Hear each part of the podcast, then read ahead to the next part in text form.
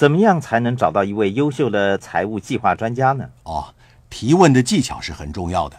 你可以从问题观察哪一位财务计划专家符合你的需要。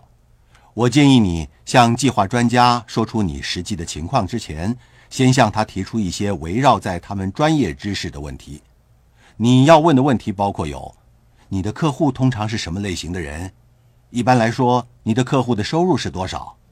你的客户通常拥有些什么类型的资产？有什么是客户应该做的和不应该做的？有时候不应该做的比应该做的更为重要。